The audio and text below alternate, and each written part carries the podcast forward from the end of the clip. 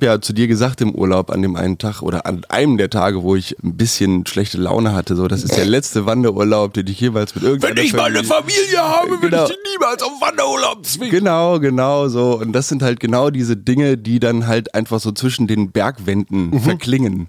So, ne, so Ja. im Echo so. Niemals, niemals, niemals, niemals.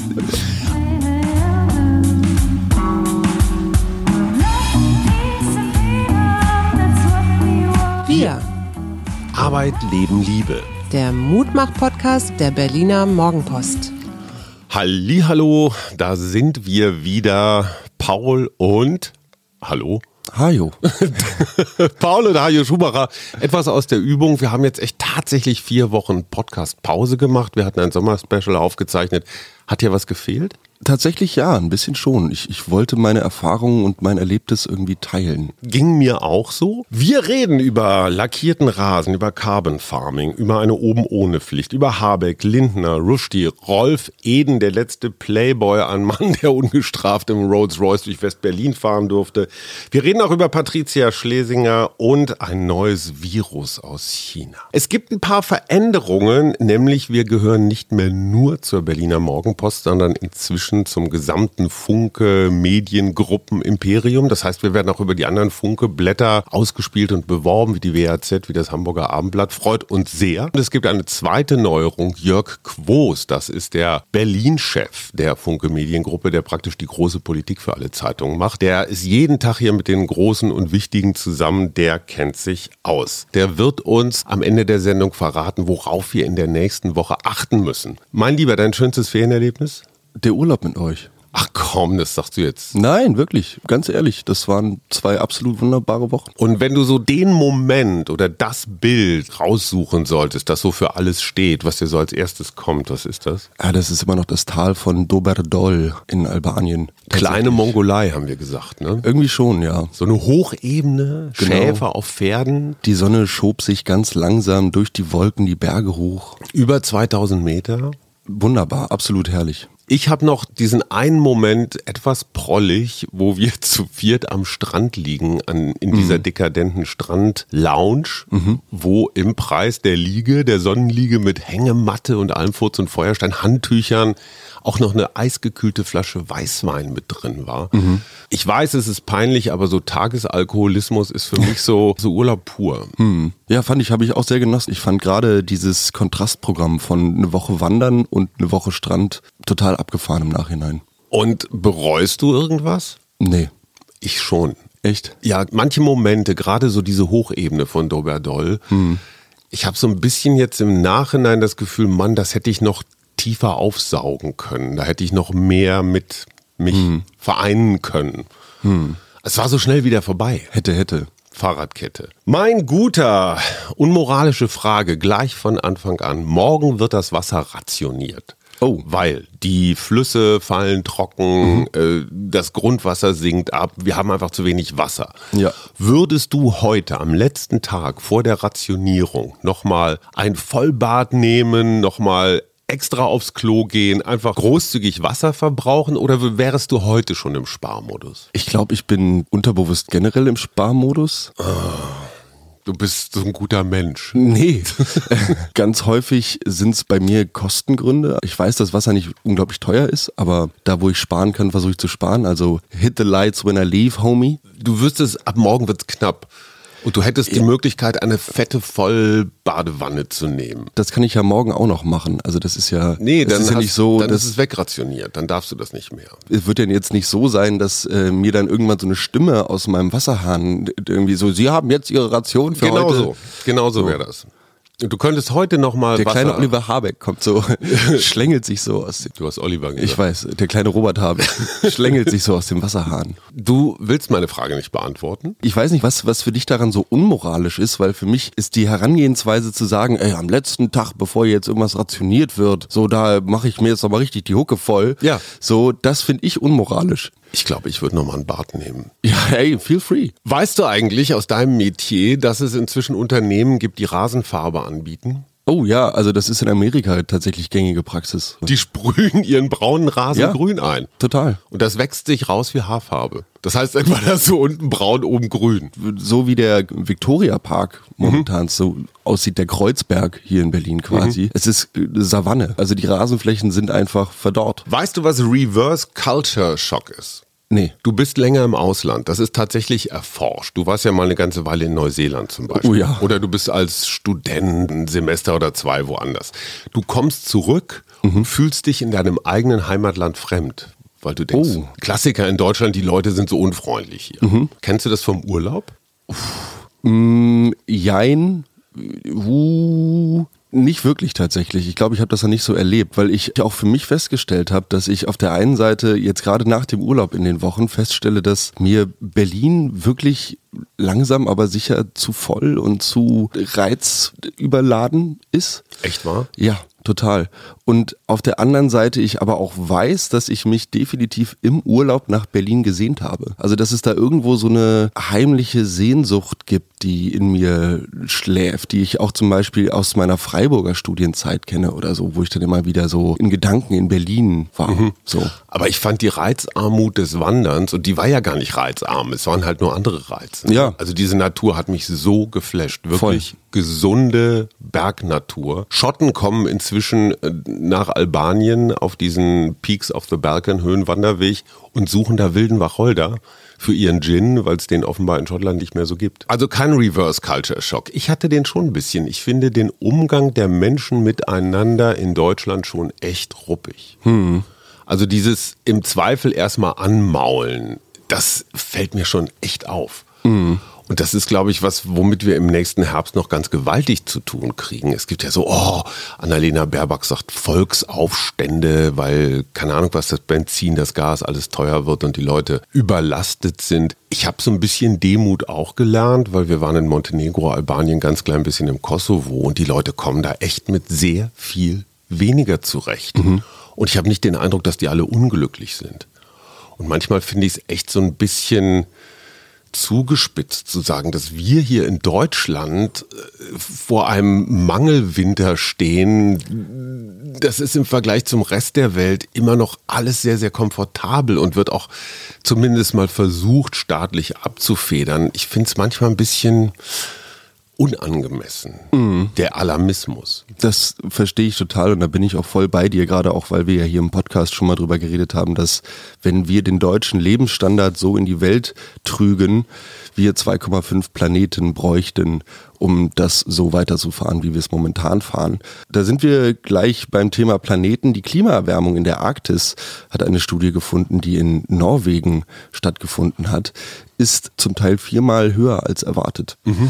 Dass gerade dort die Temperaturen am härtesten steigen, finde ich interessant. Vor allem hinter dem Hintergrund, dass wir hier in Berlin jetzt wirklich mehrere Tage dieses Jahr hatten, wo Hitzewarnungen ausgegeben wurden. Wo es an die 40 Grad Und wo ich das jetzt auch als, als jemand, der im manuellen Außenbetrieb äh, arbeitet, das erste Mal mitbekommen habe, dass wir einen Hitzefrei bekommen haben. Also jetzt einen ganzen Tag oder nur Einen so die, Tag, also die ab 13 Mittagszeit? Uhr, genau, ab 13 Uhr war dann Feierabend. Aber als die Temperaturen über, ich glaube, es waren 35 Grad kletterten, da macht es auch draußen keinen Spaß mehr zu arbeiten Verstehe tatsächlich. ich. Das äh, fand ich eine sehr, sehr interessante Entwicklung. Habt ihr schon mal überlegt, eure Arbeitszeiten zu verändern? Weil in heißen Ländern ist es ja so ganz früh anfangen, vormittags aufhören, langes Siesta und dann irgendwann um pff, 17 Uhr wieder anfangen? Ich denke, das wird die zwangsläufige Konsequenz sein. Also es ist zum Teil betriebsintern schon so, dass um 6 Uhr angefangen wird, aber ich denke mal, dass sich die Arbeitszeiten auch in der Zukunft eher in die ja, sonnenabgewandten Stunden verlagern werden. Hattest du im Urlaub, manchmal hat man ja so Gedanken oder Einsichten oder so philosophische Momente. Hattest du da irgendwas? Oh, ja. Ich habe so viel Zeug, so Emotionen, Vorstellungen, Erwartungen an mich selbst in diesen Bergen gelassen und habe dadurch einmal mehr irgendwie kapiert, dass zum einen der Weg das Ziel ist, also dieser Prozess dadurch und das eigene Erkennen der eigenen Rolle in, in, in diesen Prozessen und dass auf der anderen Seite der Wandel und das Voranschreiten von Situationen und von einem selbst unablässig vorwärts geht und extrem wichtig ist. weil ich nur dann abends ein Dach über dem Kopf habe, wenn ich diesen Weg gegangen bin wenn ich da irgendwo in den albanischen Alpen wandere. Der Weg ist das Ziel und das Ziel ist aber auch das Ziel. Also ich weiß nicht, also für mich hat, das, hat sich das total profund und total erfüllend angefühlt. Ja, zu dir gesagt im Urlaub an dem einen Tag oder an einem der Tage, wo ich ein bisschen schlechte Laune hatte, so das ist der letzte Wanderurlaub, den ich jeweils mit irgendeiner Wenn ich mal eine Familie habe, will Genau. ich die niemals auf Wanderurlaub zwingen. Genau, genau so. Und das sind halt genau diese Dinge, die dann halt einfach so zwischen den, den Bergwänden verklingen. So, ne, so Ja. im Echo so. Niemals, niemals, niemals, niemals, niemals. Aber kannst du mir kurz erklären, also du warst wirklich in den ersten Tagen warst du in so einem Navy Seal Modus. Ja. Du wolltest die Strecke möglichst schnell und mit viel Leid, Genau. Schweiß, Entbehrung äh, hinter dich bringen. Ja, ich- du warst jetzt nicht so eins mit der Landschaft. Irgendwo schon. Also ich war mir einig mit der Landschaft, dass wir das zusammen hier, we are stuck with each other now. So, wir, wir müssen da jetzt irgendwie miteinander klarkommen. Zwangsehe. Ja, da hat mich zum Beispiel das Tragen von Mamas Rucksack mit diversen Kosmetika drin. wenn du, wenn Wobei du, sie echt wirklich reduziert war. Total, total. Also das ist ja auch, wie gesagt, nur ein total blödes Beispiel. Den Gleichmut und die Akzeptanz, die man lernt, wenn man mit zwei Rucksäcken auf der Hälfte von so einem Aufstieg steht und da oben sieht man den Sattel und da hinten sieht man die Familie. Ja. Und dann denkt man sich, hm, was mache ich jetzt? Also entweder wird mir jetzt kalt, wenn ich hier rumstehe oder ich laufe jetzt halt einfach weiter, so anstrengend finde ich es jetzt gerade nicht oder so. Dann ist passiert da irgendwas mit einem. Ich finde ja, der, der Rollenwandel deiner Mutter in diesen sieben Wandertagen, das war eigentlich für mich so das Spannendste. Weil am Anfang, erst hat sie gesagt, oh, ich will gar nicht mit. Dann haben wir irgendwelche Kompromisse, irgendwelche armen Pferde von den Koppeln geholt, die Mama manchmal ein Stück der Strecke transportiert haben. Liebe Suse, du bist noch eine Woche in Fortbildung. Wir grüßen dich ganz herzlich, reden gerade, versuchen nicht schlecht über dich zu reden. Genau. Also sie war mit Abstand die untrainierteste, langsamste, hatte auch die meisten Ausreden. Ne? Sie hat Knie, sie hat Rücken und all sowas. Aber sie hat das, ich finde, sensationell gut gemacht in ihrem eigenen Tempo, sich nicht von dem Druck, den du sehr Ja. unperfide, sondern sehr offen ausgesprochen äh, Ja, ja. Arsch hier, hat sie sich überhaupt nicht irritieren lassen und hat ganz viele verschiedene Techniken gehabt, um dieses Generv im Moment, so da ist jetzt Geröll beim Abstieg und ich muss aufpassen oder so, hat sie, mal hat sie gesungen, dann hat sie geflucht, dann hatte sie ihre Kopfhörer drin, dann hat sie ein Mantra gesungen und so. Ich fand es super. Ja. Also Mama war der heimliche Star dieser, dieser Alpenüberquerung. Auf jeden Fall. Rolf Eden ist tot. Oh. Das geht dir jetzt nicht so nah? Nee, aber cooler Name. Rolf Eden ist eine absolute Legende in Berlin. Äh, der ist jetzt mit 93, glaube ich, gestorben. Hatte immer so einen cremefarbenen Rolls Royce, mit dem er hier durch Westberlin gefahren ist. Hatte immer so helle Anzüge. Sieben Kinder von sieben Frauen. Ist mit seiner Familie in der Nazizeit abgehauen hier aus Berlin und hat sich dann als Kellner, als Sänger, als Schauspieler so durchgeschlagen. War tatsächlich im ersten arabisch-israelischen Krieg an der Seite von Menachem Begin, nee, von Rabin, von Yitzhak Rabin im Krieg und ist dann zurück nach Berlin gekommen, weil es 6000 Mark Cash für alle Auslandsberliner damals gab, die zurückgekommen sind. Ah. Und hat dann hier angefangen, tatsächlich Diskotheken, das Old Eden, New Eden, Blue Tattoo, Big Eden, Ah. war in den 80er, 90er Jahren eine echte Sensation, auch deswegen, weil oben ohne gekellnert wurde. Und Rolf Eden war so eine Art Playboy, eine Berufsbezeichnung, die ein bisschen aus der Mode gekommen ist. Die Frauen, die er seriell an seiner Seite hatte, haben alle gesagt, er hat toll für uns gesorgt, er hat immer sich um uns gekümmert und so. Also er war jetzt kein Verschleißer, kein Menschenverschleißer. So ein Typus, so, ja, so ein bisschen Harald Junke, so, Lebemann. Lebemann, der aber auch geteilt hat, guter Typ, auch wenn er jetzt so in die aktuelle Gender und ich weiß nicht, was Debatte nicht so richtig reinpasst. Wie findest du so alte Männer, die in hellen Anzügen Mädchen bei sich haben, die ihre Urenkelinnen sein könnten? Also ich, ich, mir kommen da immer direkt so Kiez-Dokus, vor allem über Hamburg in den Sinn.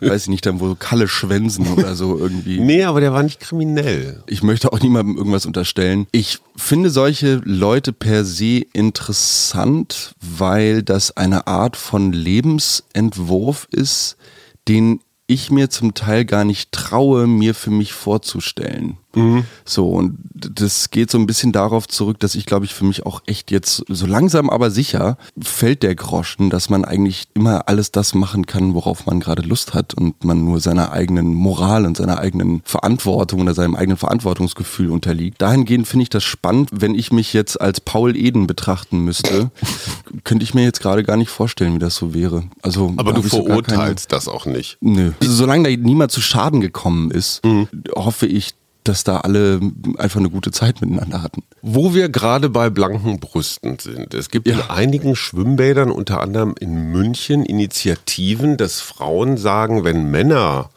nur mit einer Hose bekleidet ins Becken oder überhaupt in diesem Schwimmbad hier rumturnen dürfen, dann dürfen wir Frauen das auch. Also oben ohne quasi als Gleichberechtigungsforderung. Ich mhm. kenne es auch andersrum. Das heißt, also Männer zeigen hier überall ungefragt ihre Brüste, zieht gefälligst ein T-Shirt an.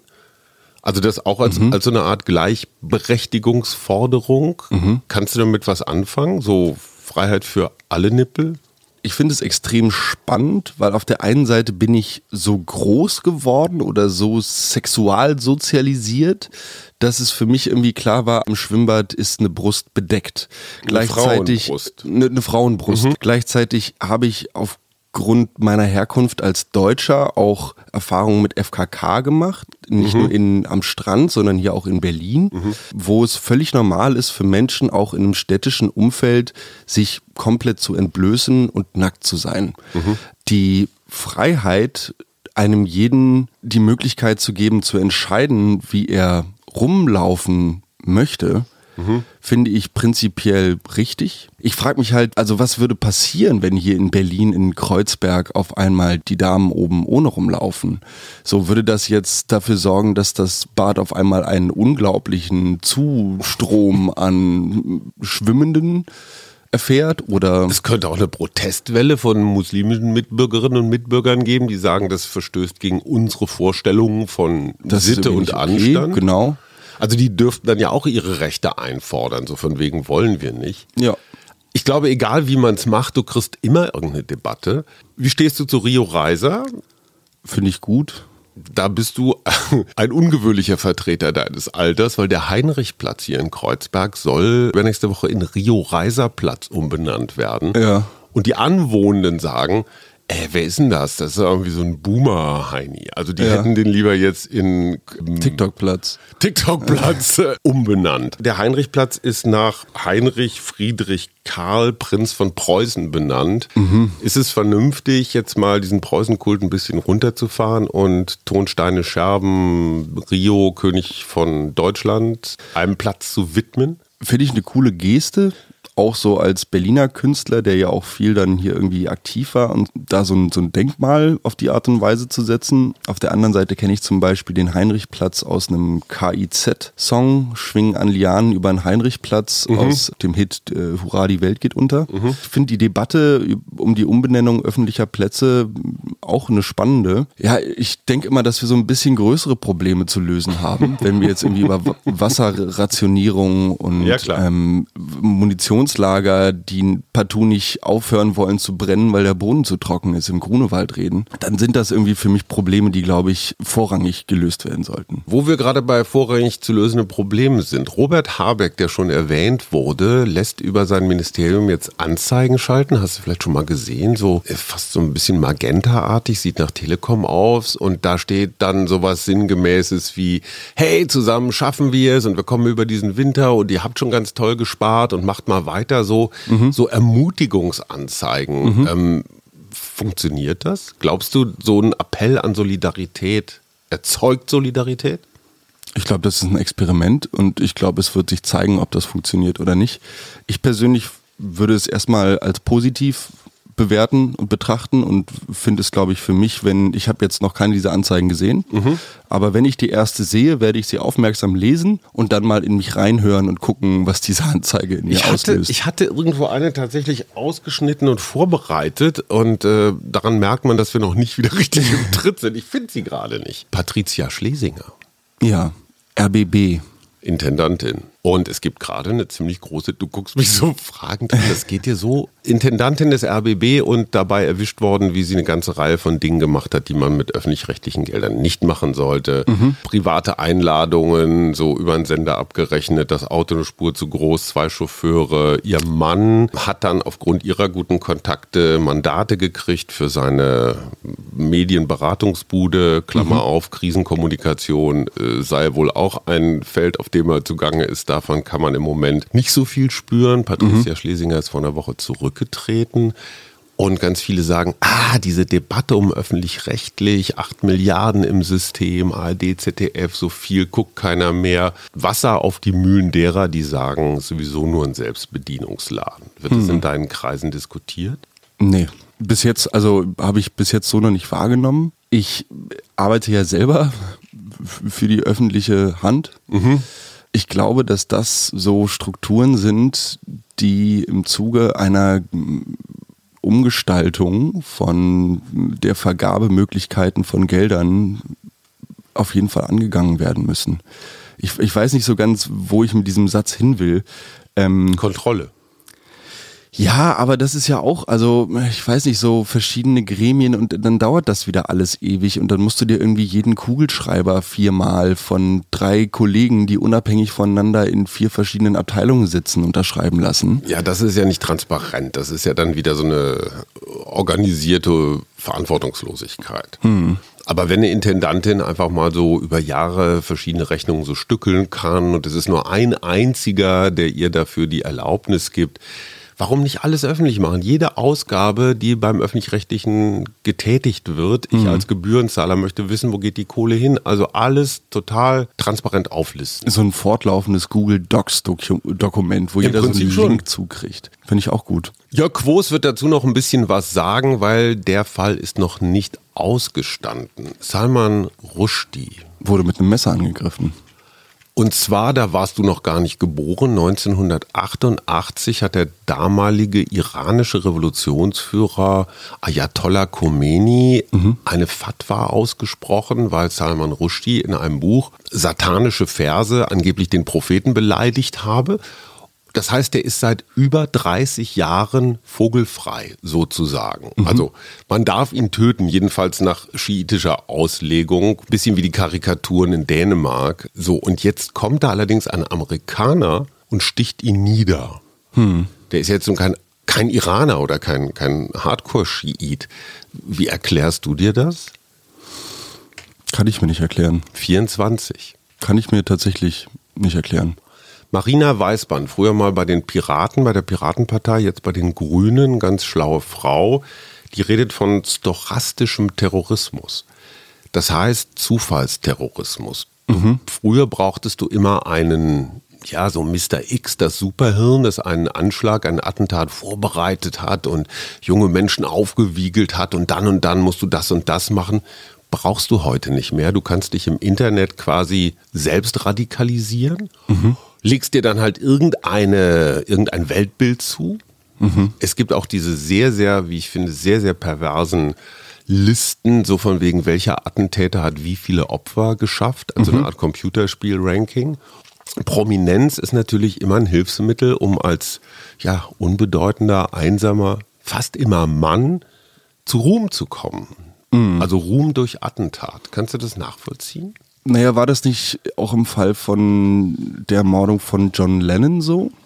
Dass derjenige dahingehend eine psychische Störung aufwies, weil er sagte, er nahm an, dass er mit der Ermordung von John Lennon dessen Ruhm, dass, dass dessen Ruhm auf ihn übergehen würde.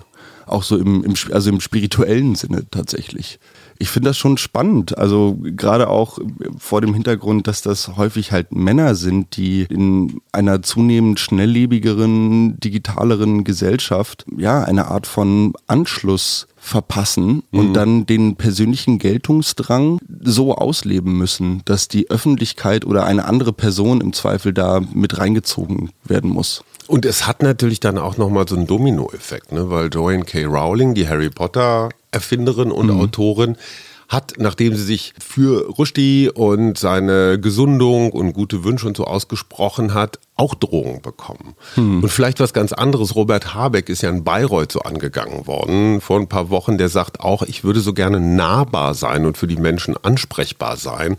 Und gleichzeitig wird meine Sicherheit erhöht. Hm. Man kann hingucken, wo man will. Ne? In, in, Montenegro, wo wir waren, gab es jetzt gerade noch mal einen Amoklauf äh, mit, mit, mit zehn Opfern. Ich komme da immer noch nicht so hinterher, was diese Menschen treibt. Und ich finde es gruselig, dass man bei jeder Veranstaltung Angst haben muss, da ist ein Irrer. Müssen wir damit leben, oder? Ich glaube auch, dass äh, die Akzeptanz dieser Umstände der erste Weg dahin sind, zu sagen, wo müssen wir ansetzen, um der Gesellschaft zu helfen, resilient gegen sowas zu werden. Also nicht mal unbedingt resilient gegen das eigentliche Passieren eines Anschlags, sondern auch, wie man untereinander dazu finden kann, vielleicht Menschen, bei denen man das Gefühl hat, dort geht es in Richtung einfach ein bisschen mehr aufeinander Rücksicht nehmen. Da bin ich wieder bei dem, was du vorhin angesprochen hast, so von wegen in Deutschland immer alle erstmal ein bisschen maulig und ein bisschen schlecht drauf und so. Mhm. Das ist, finde ich, eine denkbar blöde Ausgangslage, wenn du davon ausgehst, dass sich jemand im Internet radikalisiert und dann in dem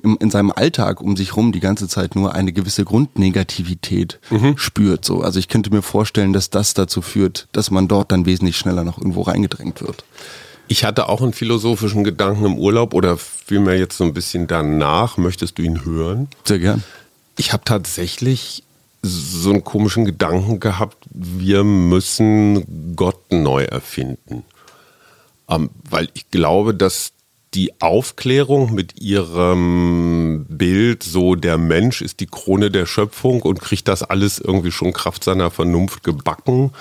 Ich glaube, das funktioniert nicht. Wir, wir erleben gerade die Oder, wo tonnenweise vergifteter Fische durchschwimmen. Mhm. Wir stellen fest, es liegt unter anderem vielleicht auch daran, dass zu wenig Wasser drin ist. Mhm. Also wenn du das Gift genügend verdünnst, kannst du schon genug reinkippen. Mhm. Ähm, das sind die Brände, das ist die Unfähigkeit der Politik, darauf rechtzeitig zu reagieren und der Glaube, der Mensch kriegt das gebacken, egal ob jetzt mit Kapitalismus oder Sozialismus oder was auch immer, der reicht nicht. Hm.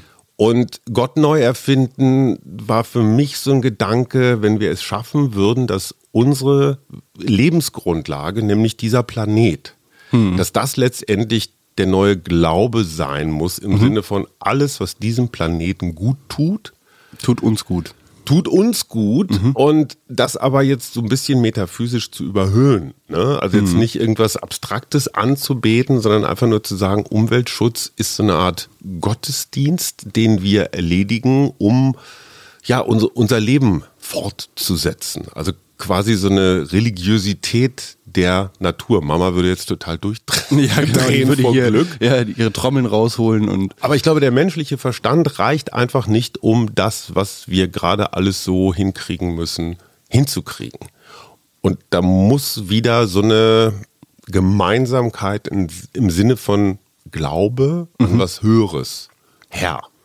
Was die Leute dazu bringt, vielleicht nicht sonntags in die Kirche zu gehen, aber sonntags eine Stunde lang Müll aufzusammeln, dass das halt der Gottesdienst ist. Mhm. Oder eben nicht in die Badewanne zu springen und zu sagen, so kubiki-mäßig, ihr könnt mich alle mal, ich dusche deswegen zwei Stunden, weil ich es kann. Mhm. Ne, das ist so Lindner gegen Habeck. Hätte ich von dir gar nicht erwartet, finde ich eine absolut tolle Herangehensweise. Ja, ich möchte so ungern jetzt so päpstlich klingen. Ne? ich, ich möchte damit jetzt auch nicht irgendwelche ah, so, so, so Verbote aussprechen oder so eine Angstkultur, wie das die Kirche normalerweise macht. Ich hatte eine ganz tolle Begegnung diese Woche. Ich habe in Essen die Schulleiterin, eine Nonne, eine Schwester getroffen, die mhm. seit ganz vielen Jahren eine ganz tolle Schule leitet. Mhm. Und dieser Unterschied zwischen Alltagsglauben, ne? eine Nonne hat nichts, also sie ist komplett besitzlos und die möchte einfach nur geben. Die möchte die Kinder in ein Leben führen auf mhm. diesem Schulweg. Und sie sagt, es ist eben nicht nur Erziehung, sondern es ist auch so eine Wertevermittlung. Mhm. Und ich war sehr beeindruckt von der Frau. Die hat keinen Bausparvertrag, die hat kein Auto, die hat kein gar nichts. Ne? Die mhm. muss sich darauf verlassen, dass ihr Orden irgendwie für sie sorgt. Und dieses Leben im Geben, das fand ich einfach sehr, sehr beeindruckend. Hm. So, das war jetzt sehr metaphysisch. Wir kommen in die neue Woche. Was ist eigentlich, was machst du eigentlich den ganzen Tag, wenn du dich jetzt so frei hast? Äh, wir legen gerade Verbundsteinpflaster, ist jetzt nicht so wahnsinnig. Gott. Grö größere Fläche? größere Fläche für die Kollegen einen Stellplatz, der ähm, leider von einer Fremdfirma nicht so ganz sachgemäß erstellt wurde, das Bauwerk. Und ihr müsst das jetzt wieder neu machen? Wir müssen das jetzt neu machen. Alte Steine raus und neu wieder rein? Nee, alte Steine raus, neuer Unterbau, alte Steine rein. Das ist genau die richtige Beschäftigung für einen heißen Sommertag. Oder? Wir hören den Chef des Berliner Büros, den Politikchef der Funke Mediengruppe, Jörg Quos. Der hat nämlich zwei Hinweise, worauf wir in der kommenden Woche achten müssen. Lieber Jörg, was äh, hast du uns mitgebracht? Hallo Paul, hallo Hajo. Also ich halte in dieser Woche für ganz besonders wichtig und auch spannend die Frage, was werden die diversen Rechercheteams von Redaktionen im Fall von Patricia Schlesinger, der zurückgetretenen RBB-Intendantin, noch so herausfinden? Ich glaube nämlich mittlerweile, dass dieser Fall unser öffentlich-rechtliches Rundfunksystem in den Grundfesten erschüttern kann, wenn tatsächlich jetzt noch mehr ans Licht kommt. Allein das, was wir bis jetzt gehört haben, Luxusessen mit engen Freunden in der Wohnung, abgerechnet über den Sender, Wochenendtrips nach London und jetzt auch Geheimabsprachen mit Verwaltungsratsmitgliedern vor wichtigen Kontrollsitzungen. All das ist eine ganz gefährliche Melange in einer Zeit, in der eine breite Öffentlichkeit ohnehin schon den öffentlich-rechtlichen misstraut. Und diese Affäre wird mit diesen Details am Ende ja nicht beim RBB bleiben.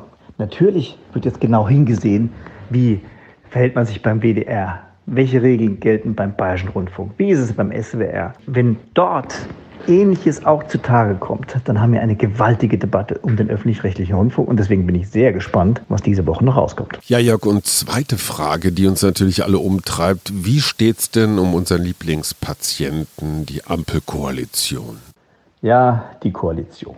Also, ich prognostiziere mal, dass diese Ampelregierung in riesigen Schritten sich auf einen heißen Herbst zubewegt. Es ging ja in der Ampel nicht gerade einfach los mit dem Krieg und schweren Auseinandersetzungen, auch in der Frage, wie gehen wir mit Waffenlieferungen um. Und jetzt kommt die noch größere Frage für die Deutschen. Wie erhalten wir hier im Land den sozialen Frieden und die soziale Gerechtigkeit? Und da prallen in der Bewertung dieser Frage zwei Welten aufeinander. Die eine Welt heißt Christian Lindner, liberaler FDP-Finanzminister, und die andere Welt ist Robert Habeck, grüner Wirtschaftsminister und die sich jetzt schon in Interviews ordentlich bekeilen. Robert Habeck möchte unbedingt an die Besserverdienenden ran. Er möchte die Übergewinnsteuer, er möchte die Unternehmen abkassieren, die in der Krise mit zusätzlichen Milliarden eingenommen haben. Christian Lindner möchte das nicht. Und wie man da jetzt einen Kompromiss findet, ist mir ehrlich gesagt im Augenblick schleierhaft.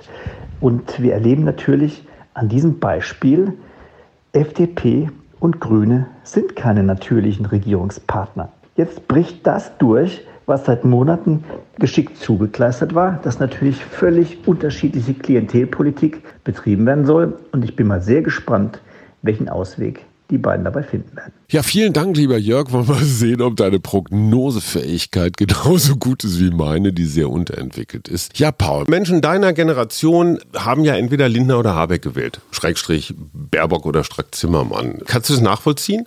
Diese beiden Pole? Der eine will eine Übergewinnsteuer, der andere will überhaupt keine Steuern. Der eine fährt Porsche, der andere Fahrrad. Ja und nein. Also ich bin auf jeden Fall eher bei Robert. Der Christian, der ist ein gut aussehender Kerl. Aber das kann man ihm nicht vorwerfen. Ich, nee, das will ich ihm auch gar nicht vorwerfen. Das eben, ich habe ja auch in diesem Podcast schon gesagt, nächste Wahl gehe ich, glaube ich, nur noch nach Plakaten. Also wer, wen, wer ist eigentlich, wer sieht mir am grundsympathischsten aus? Mhm. Der wird gewählt. So. Und da finde ich halt Christian schon echt ganz schön, also echt ein paar Bonuspunkte für sich. Der Robert hat da mehr so ein, so ein weiß ich nicht, so was Väterliches mhm. oder so, aber bei dem fühle ich mich momentan, glaube ich, besser aufgehoben und viele meiner Freunde fühlen sich beim Robert auch besser aufgehoben. So, es ist in China, dass Menschen geheimnisvollerweise an Fieber und grippeähnlichen Symptomen erkrankt sind. 35 Opfer bislang. Kommt dir das irgendwie bekannt vor? Geht schon wieder los? Nein, es heißt Langia und ist ein neues Virus. Oh. Äh, breitet sich aber nicht so schnell aus wie Covid. Dies ist ein Mutmach-Podcast. Was ist dein mutmachendes Motto? Ey, komm, lass uns ein Kärtchen ziehen. Mein mutmachendes Motto, hier sind keine Kärtchen drin. Verdammt. Mein mutmachendes Motto habe ich aber tatsächlich mitgebracht und das werde ich jetzt einfach einmal kurz anstatt einer Karte zum Ende dieser Folge nochmal zum Besten geben. Carbon Farming, Kohlenstofffarming mhm. ist ein neuer von vormalig Biolandwirten angegangener Begriff, der quasi die eine Implementierung von Kohlenstoffreduktion mit in die landwirtschaftlichen Kreisläufe vorsieht. Das heißt, der Farmer von morgen ist sich dessen komplett bewusst, dass er mit seiner Landwirtschaft jetzt mal welchen Zahlen man da auch immer Glauben schenken mag, aber so für ein Viertel der weltweiten Emissionen verantwortlich ist, wenn nicht sogar mehr, und sucht jetzt nach Möglichkeiten, ähm, CO2 über Pflanzen mhm. tatsächlich im Boden zu speichern. Aber das machst du doch über Photosynthese Fast automatisch. Fast automatisch. Trotzdem lassen sich dafür immer noch wieder neue Kulturtechniken beziehungsweise alte Kulturtechniken wieder heranziehen, mhm. um Landschaften wie zum Beispiel, ähm, also eine Landschaft in einen Waldgarten mhm. zu verwandeln, mhm. ähm, wo dann auch im besten Fall circa 80 Prozent der angebauten Gehölze beziehungsweise Pflanzen irgendwie weiterverwendbar sind. Also essbar mhm. oder ähm, als Holz oder äh, für Bienen, Vögel, Insekten wertvoll sind. Und dieses Carbon Farming ist, glaube ich, extrem wichtig, auch gerade hinter dem, also unter dem Aspekt, dass ja Holz einer der Baustoffe ist, von denen man sagt, dass sie CO2 negativ sind, mhm. weil damit CO2 aus der Atmosphäre mhm. entzogen wird. Mhm. Und ähm, ich glaube, dass genau diese, an, dieser Ansatz, das CO2 zu versuchen, über die natürlichen Kreisläufe effizienter aus der Umwelt zu ziehen und gleichzeitig die Natürlichkeit der Kreisläufe an sich nicht mhm. allzu sehr zu stören, dass das genau der richtige Ansatz ist. Und gibt es eine fünfteilige Doku auf Arte zu. Ganz kurz noch, weil du ja auch da unterwegs bist. Im Grunewald hat es gebrannt rund um den Sprengplatz. Du hast es schon kurz erwähnt. Der Grunewald war ohnehin, ja, er hatte Ecken, die waren relativ divers. Er hatte aber auch Ecken, die waren ganz schön, naja, sahen eher so wie Plantagen aus. Glaubst hm. du, dass dieser Brand auch was Gutes hat? Also es gibt ja die Theorie, dass so ein Waldbrand die Möglichkeit schafft, dass sich Neues da ansiedelt ja. der Wald diverser wird. Ich glaube, dass sich der Waldbrand als Naturphänomen per se nicht verhindern lässt. Mhm.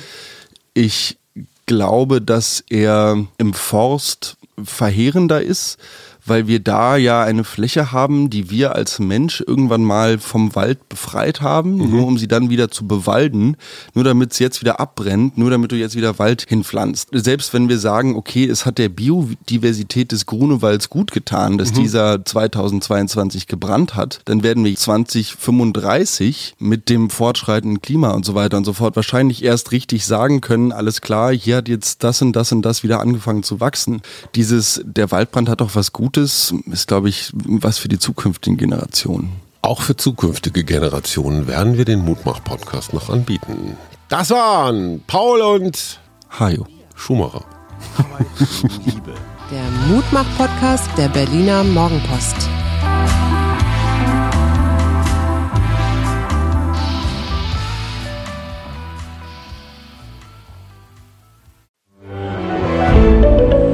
Ein Podcast von Funke.